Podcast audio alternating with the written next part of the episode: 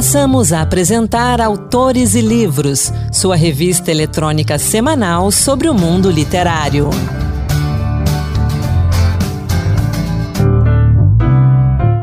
Olá pessoal, sou Anderson Mendanha e bem-vindos a mais um Autores e Livros Dose Extra.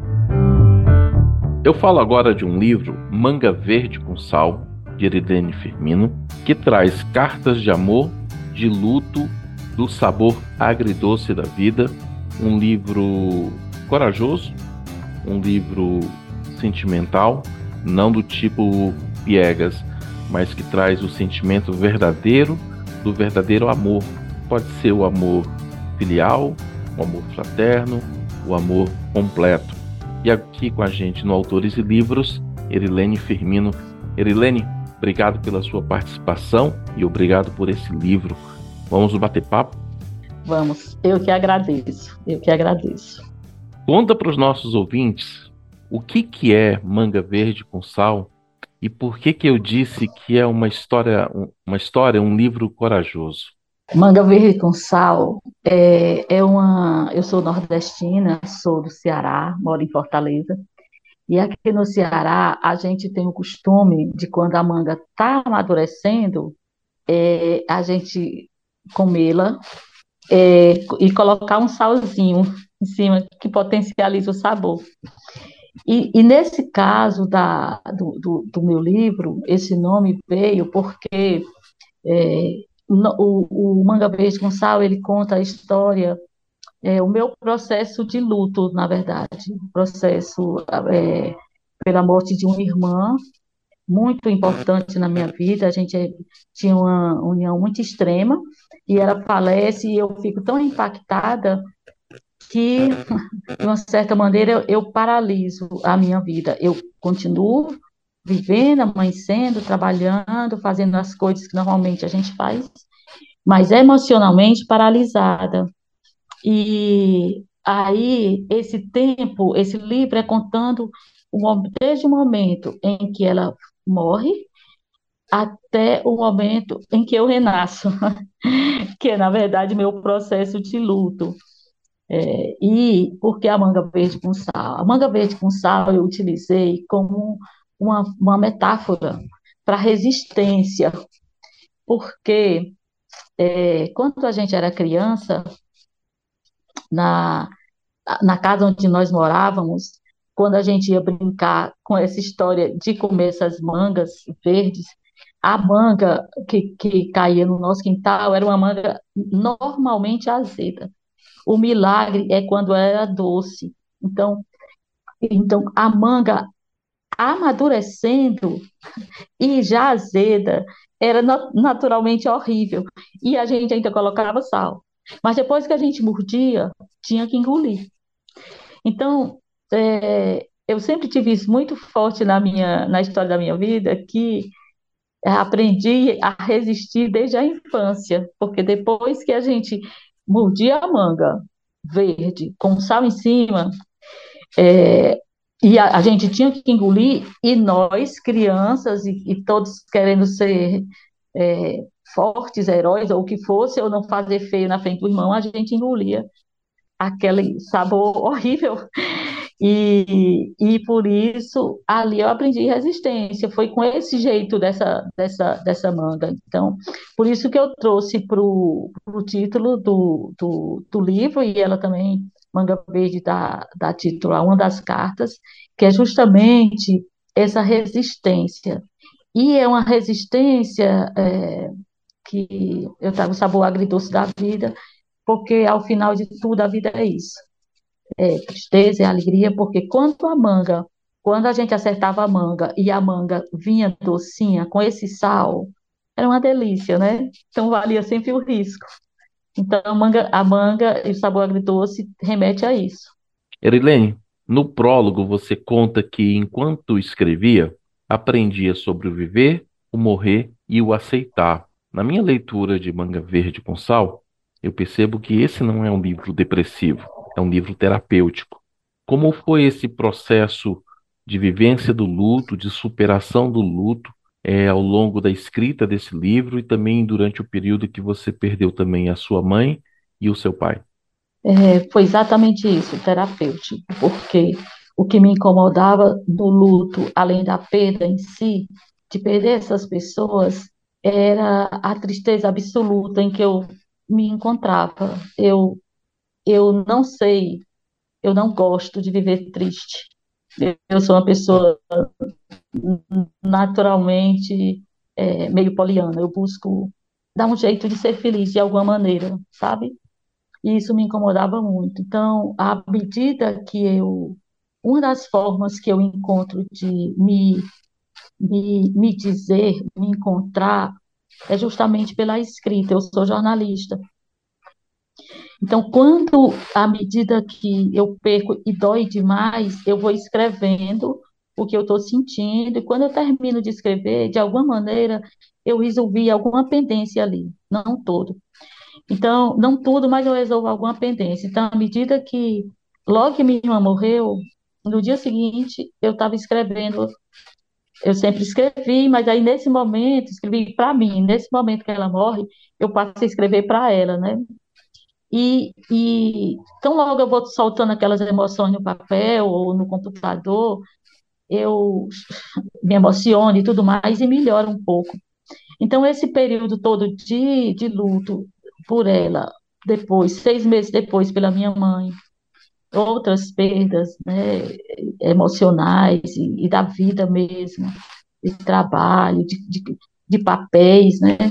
E eu vou é, buscando, por meio dessa escrita, me reencontrar é, trazer esse prazer pela vida que quando ela falece, eu perco, uhum. sabe? Eu, eu, inclusive no livro eu digo que eu faleci, eu fiquei naquele lugar com ela.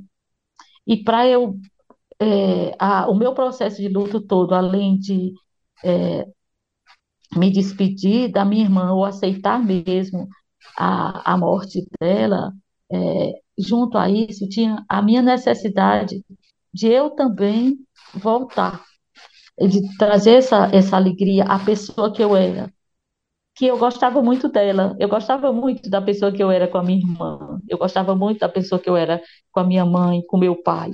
Eu queria essa pessoa de volta. E foram anos, porque foram anos, né? Foram anos muito difíceis e é, é, escrever tornou menos árduo o caminho, sabe? Esse caminho que você chama de árduo durou anos, né? Como você estava falando aí. Sua irmã faleceu, você foi escrevendo, são 28 cartas. Algumas cartas têm um espaçamento maior entre umas e outras, e você me disse que realmente foi um, foi uma ação terapêutica. O livro se tornou terapêutico para você. Depois que você publicou o livro, que teve a porque são dois atos corajosos, né? O primeiro ato é escrever. O segundo ato é publicar. Como você vê a reação das pessoas ao lerem o seu livro e também se encontrarem é, junto contigo, às vezes na mesma dor e também no mesmo renascimento? É, depois que o livro saiu, eu tenho é, tem sido muito é, prazeroso é, na, no sentido de que é, você tem razão que tem duas coragens aí. A coragem de escrever e a coragem de publicar. Quando eu comecei a escrever, eu não pensava em publicar. Eu estava. É, esse livro tem dois momentos. O momento que eu escrevo, na hora que a minha irmã falece, e anos depois, quando eu decido retomar para transformar num livro, buscar essas cartas, é, revê-las, editá-las, né, ajeitar as vírgulas, essas coisas, né? E, e eu, eu fiz porque é, teve um momento desse meu processo que eu não conseguia mais escrever. Tá, eu tenho muito prazer em escrever e eu não estava mais escrevendo nem sobre luto, não era nem sobre ela, não era nem para ela, era sobre nada. Eu não conseguia mais escrever.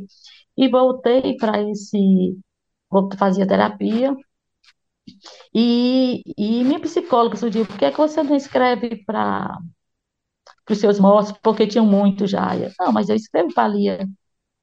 Mas para os mortos, aí, aí, voltei nisso e teve um momento que, come, quando comecei a escrever para ela, aí me lembrei das minhas cartas e, e voltei isso eu comecei a escrever em 2013, esse momento que eu estou te falando, 2019, final de ano, sabe? Quando eu começo a voltar para as cartas para revê-las, pensando num livro. Aí fui resgatando essas cartas e revendo, é, sem pensar em publicar, mas querendo me curar. me curar, né? Só que entrou em 2020. Pandemia. Quando entra em 2020, a pandemia, e aquele aquelas pessoas todas começaram a morrer. E eu ficava imaginando, além da morte delas, todos os órfãos e a dor que eles estavam passando. E eu comecei a sentir necessidade de dizer para eles que a gente consegue viver depois, sabe? É, porque a, a, minha irmã, a nossa, a, a gente era muito próxima, eu não conseguia imaginar como era a vida sem ela. E mesmo nesse processo de luto todo, eu fui construindo uma vida sem ela. Ou arrumando maneiras de encontrá-la, né? Na verdade, foi isso que eu fiz. E aí, quando eu encontro, quando chegam depoimentos para mim, dizendo como isso, como se reencontrou também com os seus mortos, como se reencontrou com o pai depois de tanto tempo, como, como, como isso bateu na pessoa de maneira positiva. Eu fico muito feliz porque atingiu o objetivo, sabe? Porque o, o, quando, quando eu decidi me expor desse jeito, eu sou uma pessoa, na verdade, muito reservada. Mas à medida que eu estava fazendo e eu senti essa necessidade de, de conversar com outras pessoas que tinham passado também, é, que iriam passar naquele momento, né? Por situação que eu já tinha passado, eu, eu mudou o jeito de eu ver o livro, eu, senti necessidade de compartilhar. É como se naquele momento ele tivesse deixado de ser meu. Sabe quando a gente tem uhum. alguma coisa que a gente pode ajudar o outro? alguma coisinha que mesmo mínima. Foi assim que eu vi meu livro e comecei a trabalhar para publicar. Então, quando eu encontro esses depoimentos, que são depoimentos muito amorosos, de coragem também, como eu tive, é, eu me sinto muito feliz, eu me sinto irmã, fraterna. É como se eu tivesse encontrado, na verdade, um bocado de irmão, um bocado de irmão para dividir, né? é, essas histórias que eu é assim que eu vejo, sabe? Eu me encontrei, eu encontrei a partir desse livro é, todas essas pessoas que tanto perderam como eu e, e que, e que é, tem, tem alguma dor ou, ou o livro cuida, dá algum aconchego para essa dor deles, que a gente se irmana. E uhum. aí é, ele atinge o objetivo dele, esse, esse livro, né? que, é, que é levar aconchego para o coração dessa pessoa que perdeu. Algumas pessoas dizem que o luto nunca termina, ele se modifica e a gente, na verdade, não supera, a gente aceita e vive com ele. Eu posso dizer, a partir das suas palavras, que no momento que você decidiu que ia transformar suas cartas em um livro e compartilhar a sua vivência com outras pessoas, o seu processo de aceitação, ele se tornou mais completo? Sim, sim, ele tornou mais completo. Por, por isso que eu sempre digo que quando eu terminei o livro, o meu luto terminou. Porque eu compreendi, eu encontrei, eu encontrei outra forma de tê-la, de ter minha irmã, de ter meus pais, de ter quem eu perdi. É, e aí a gente, eu fiquei mais leve. Eu pude voltar a ser quem eu era. Eu me reencontrei depois uhum. que eu terminei. Porque fiz esse processo que você disse agora. Enfim, sete anos depois, é, é, eu, eu aceitei e segui, encontrei outros, porque na verdade o luto, é, eu acho, né, pelo que eu não tenho, eu não, não, eu não sou formada em psicologia, o meu forma, minha formação é jornalismo. Eu digo da minha experiência empírica, né, o que eu senti, como eu sinto o luto, era como se eu não me conformava de tê-la perdido, de não poder contar com ela, de não poder dividir a minha vida com ela, porque meus pais, eu também os amo, e, e mas eles já estavam bem velhinhos. Na verdade, eu já tinha me transformado, naquele, tinha chegado aquele momento que eu era a, a, a, cuidadora deles, eu era os, a mãe deles, né? Uhum. Você conta então, disso é, no livro. Já tinha mudado a relação. Conta, conta, exatamente e que é muito difícil também quando a gente se torna os nossos os cuidadores deles, né? E, e, e, dali não passava. Eu, eu, eu ficava estranhando como era que eu me conformava com a morte do meu pai e não me conformava ainda com a morte dela, e que tinha sido a primeira. Mas quando eu termino, eu compreendo todo o processo e aceito é, e, e transformo, como você disse, eu transformei, eu vejo de outra maneira, eu encontro, é, primeiro, sabe, é, Mendanha, eu é, me deu muito prazer de todos conhecerem a Lia. Foi. Eu, eu tive muito, foi, né? Essa é uma parte também. muito gostosa do livro, é a gente poder conhecê-la também, assim como você se abre na escrita. E para quem acompanha a gente aqui no Autores e Livros, não, eu já falei isso aqui dentro da entrevista antes, esse não é um livro depressivo. É um livro onde você compartilha os acontecimentos do, da sua vida, os momentos ali, com a pessoa que você ama, que nesse momento está distante. Infelizmente, ela não vai poder responder a carta, mas ela está distante. E você compartilha a vida.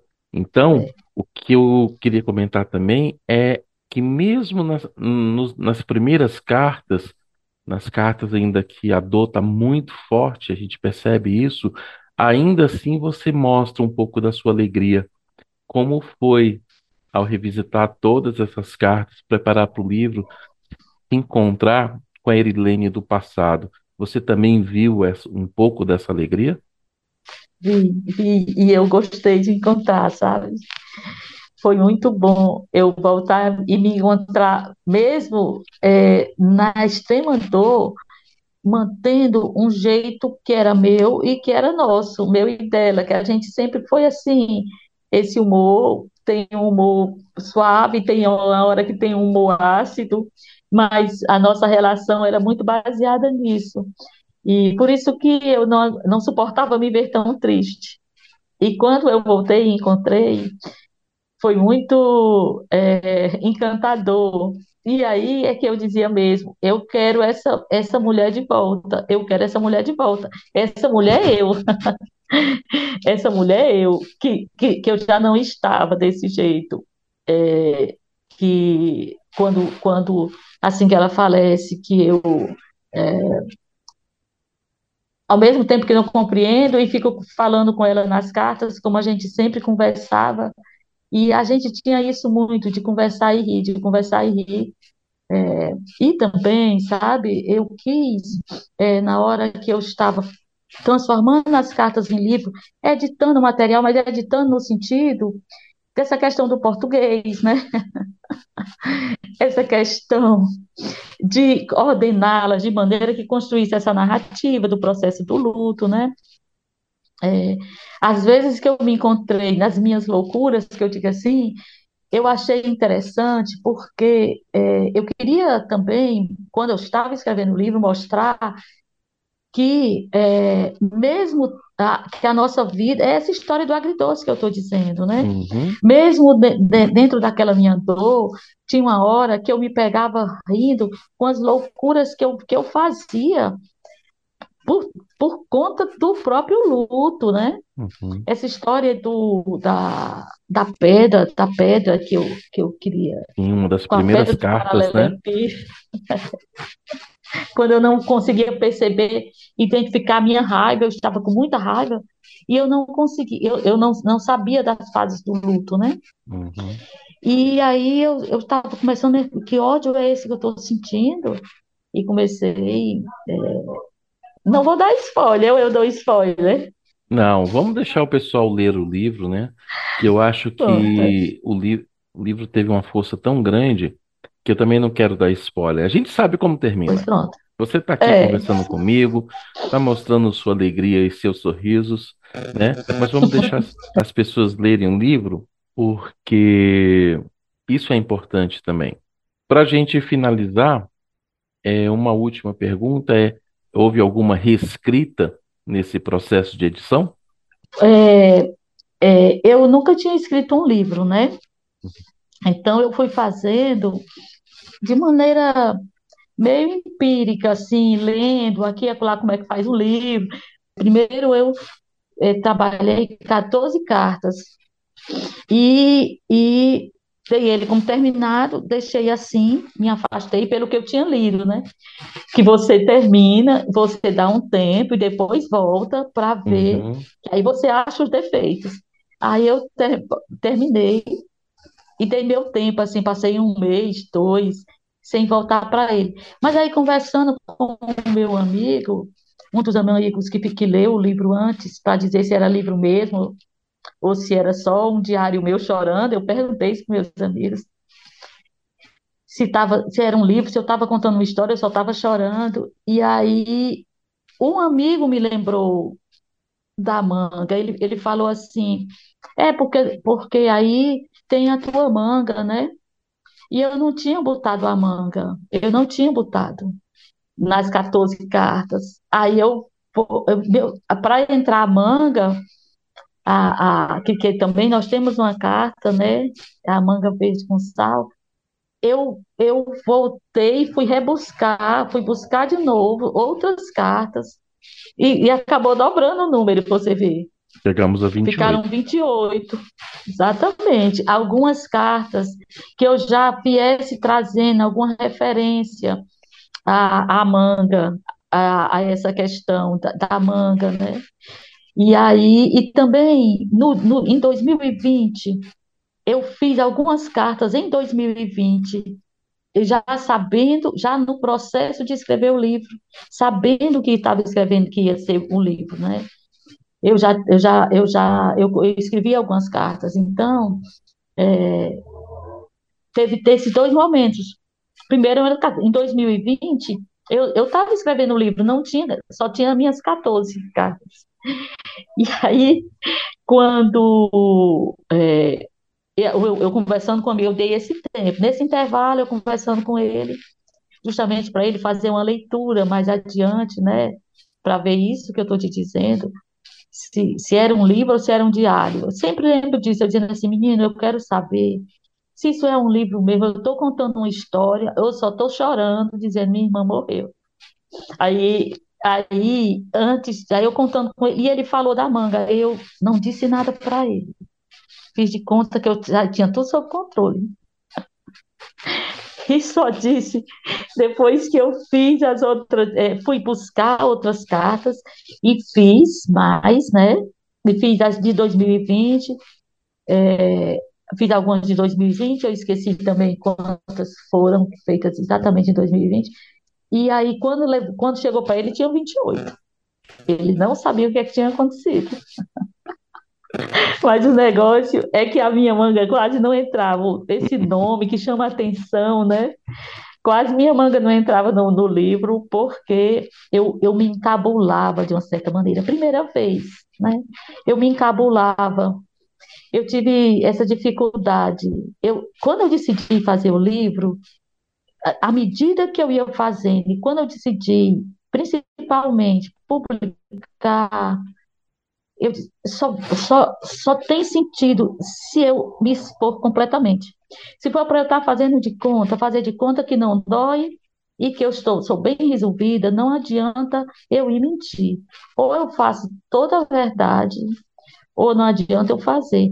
Então, nesse momento que eu tomo essa decisão de, de me expor a esse ponto, foi complicado porque, como eu estou dizendo para você, eu sou uma pessoa muito recatada, muito na minha, quietinha. Então, é, na hora de botar a manga, é, eu chega, é, entrei assim meio em pânico. Algumas eu hesitei, sabe?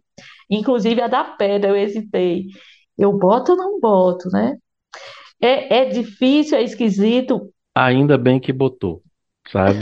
A pedra e a manga, eles são duas cartas que fazem uma diferença. Helene, a gente está encerrando aqui, indo para o final. É o livro publicado pela Casa da Memória. Onde é que a gente encontra ele? A gente encontra esse livro na a partir da, de uma minha rede social, Erilene underline Firmino, do Instagram, e aí você conversa comigo e a gente é, possibilita. No Facebook também, Erilene, é, arroba Erilene Firmino. Uhum. E, e, aqui em Fortaleza tem uma, a livraria é, Lamarca, é, Livraria Lamarca, na Avenida da Universidade. Mas na, na, na minha página, na, no meu perfil do Instagram, tem todos esses endereços e a, e a pessoa pode falar comigo. Tá certo, então. Erilene, obrigado pela conversa.